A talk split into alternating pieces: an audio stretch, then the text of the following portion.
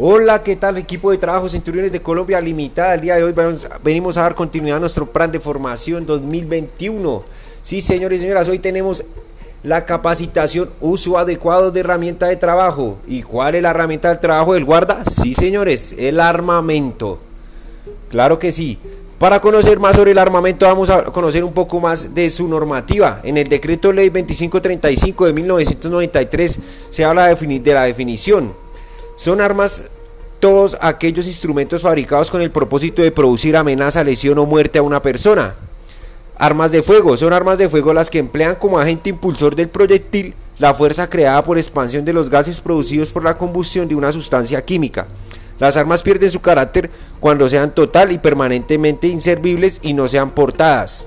Clasificación. Para los efectos del presente decreto, las armas de fuego se clasifican en armas de guerra de, o de uso privativo de la fuerza pública, armas de uso restringido y armas de uso civil. Vamos a ver, señoras y señores, que hay unas definiciones de tenencia, porte, transporte, pérdida o destrucción de armas y municiones. Tenencia de armas, de, de armas y municiones. Se entiende por tenencia de armas su posesión dentro del bien inmueble registrado en el correspondiente permiso y sus municiones para la defensa personal. La tenencia solo autoriza el uso de las armas dentro del inmueble, al titular del permiso vigente y a quienes siendo moradores permanentes o transitorios asuman dicha defensa. Las armas deportivas solamente serán utilizadas en actividades de tiro y caza, con las limitaciones establecidas en la ley y el reglamento, en particular las normas de protección y conservación de los recursos naturales. Porte de armas y municiones. Se entiende por porte de armas y municiones la acción de llevarla consigo o a su alcance para la defensa personal con el respectivo permiso expedido por la autoridad competente. Transporte de armas. Las, armas. las armas con permiso de tenencia podrán ser transportadas de un lugar a otro para reparación o prácticas de tiro o en sitios autorizados, con el arma del proveedor descargados y observando las condiciones de seguridad que establezca el Gobierno Nacional a través del Ministerio de Defensa Nacional. Pérdida, hurto o destrucción de armas. El titular de un permiso para aporte o tenencia que sufra pérdida o hurto de la misma deberá informar por escrito, formular en forma adecuada, entregar el permiso del arma.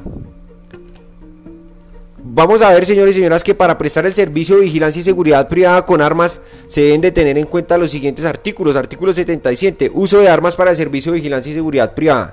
Los servicios de vigilancia y seguridad privada podrán usar armas de fuego de defensa personal en la proporción máxima de un arma por cada tres vigilantes en nómina y esencialmente armas de uso restringido de acuerdo con lo previsto en el parágrafo 2 del, artículo 9 de este decreto. Artículo 78. Idoneidad para uso de armas. Toda persona que preste servicio armado de vigilancia o seguridad privada deberá ser capacitado en el uso de las armas y acreditar su cumplimiento ante la supervigilancia.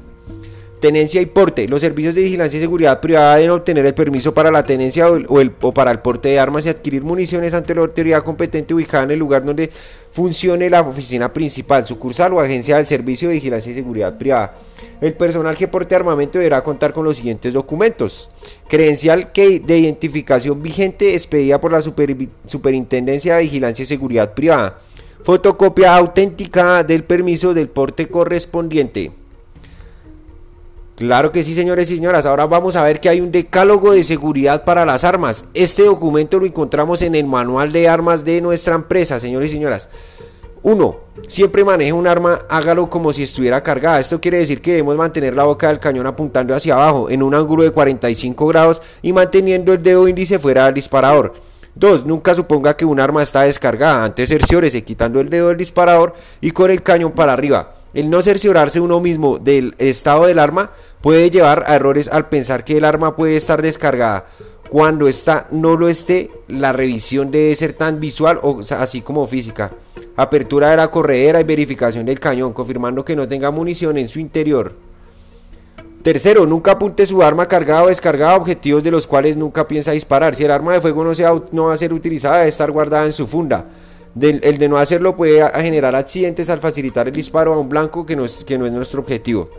Cuarto, controle la boca del fuego de su arma cuando, cuando sufra una caída. Recuerde que el arma siempre debe tener la boca del cañón apuntando al piso y en un ángulo de 45 grados. Y con el cuerpo del arma enfrente. Nunca corra con su arma a los lados y ondeando sus brazos y manos. El no controlar estos movimientos puede ocasionar un accidente.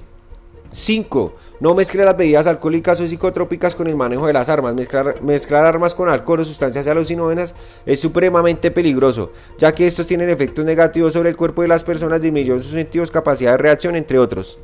Antes de cargar un arma, verifique su munición. Esta debe estar limpia y seca. Revise que la munición se encuentre seca, limpia, sin óxido, que no haya sido percutada antes de colocarla en el proveedor. Las municiones de efectos pueden dañar el arma. Antes, séptimo, antes de oprimir el disparador, piense cuál es será la dirección que tendrá el proyectil. Cuando se dispara un arma es necesario entender hacia dónde irá el proyectil. Es posible que el proyectil pueda rebotar contra una pared y herir a alguien. Los disparos del aire no son, no son seguros ya que no, ya que no conocemos la trayectoria que puede tomar el proyectil. 8. No dispare su arma a través de obstáculos que le impidan observar que hay detrás de él. Podría decirse que en una extensión del, anterior punto, dependiendo del tipo de elemento al que se le esté disparando, es posible que el proyectil pueda traspasar y lastimar a alguna persona. Por esta razón, siempre que deba usar el arma, que es lo que no queremos, siempre hágalo en, en un ángulo hacia el piso, con el fin de disminuir el rango en el que el, en el rango de tiro para que el tiro no traspase el objetivo que se espera que se espera impactar. 9. Siempre mantenga su arma descargada y no la abandone donde puede ser tomada por niños o personas inexpertas.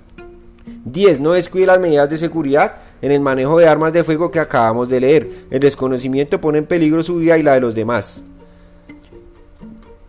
Para principios básicos del tiro. 1. Correcta preparación psicológica y mental. Recuerde siempre estar preparado psicológicamente para tener que usar el arma, ya que en nuestro servicio tenemos que enfrentar terroristas y bandidos, sí señores y señoras, que en esta época del año están por donde quiera. 2. Correcta posición en empuñadura. Recuerde empuñar, empuñar el arma con las dos manos frente a su pecho. Esta misma esta posición puede salvar su vida y cuando correcta alineación de miras.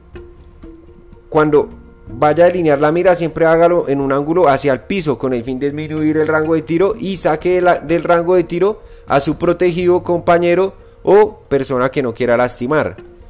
Cuarto, control de respiración. Quinto, correcta acción del dedo sobre el disparador. Recuerde siempre inhalar profundamente para ejercer el tiro.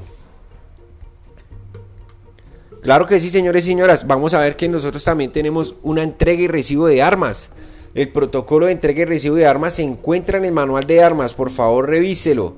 Debido a que para el revólver hay un tipo de entrega y recibo de arma. Para la pistola hay otro. Y para la escopeta de repetidora hay otro. Vamos a comparar dos básicamente.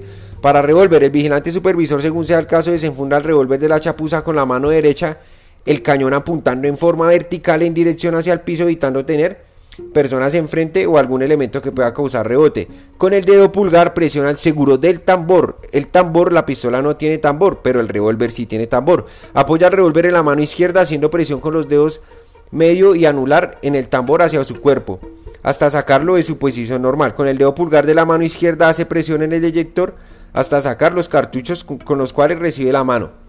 Claro que sí, señores y señoras. Para no robar más de su tiempo en este momento, los voy a invitar a que vean la presentación que les enviamos en PDF y que resuelvan la evaluación que también será enviada por este medio, señores. Espero que es que en este servicio estemos muy activos, ya que, como ustedes saben, en, este, en esta época hay mucha delincuencia, caballeros, y prima la vida que cualquier otra cosa. Muchas gracias por su atención. Buen día y buen turno, señores.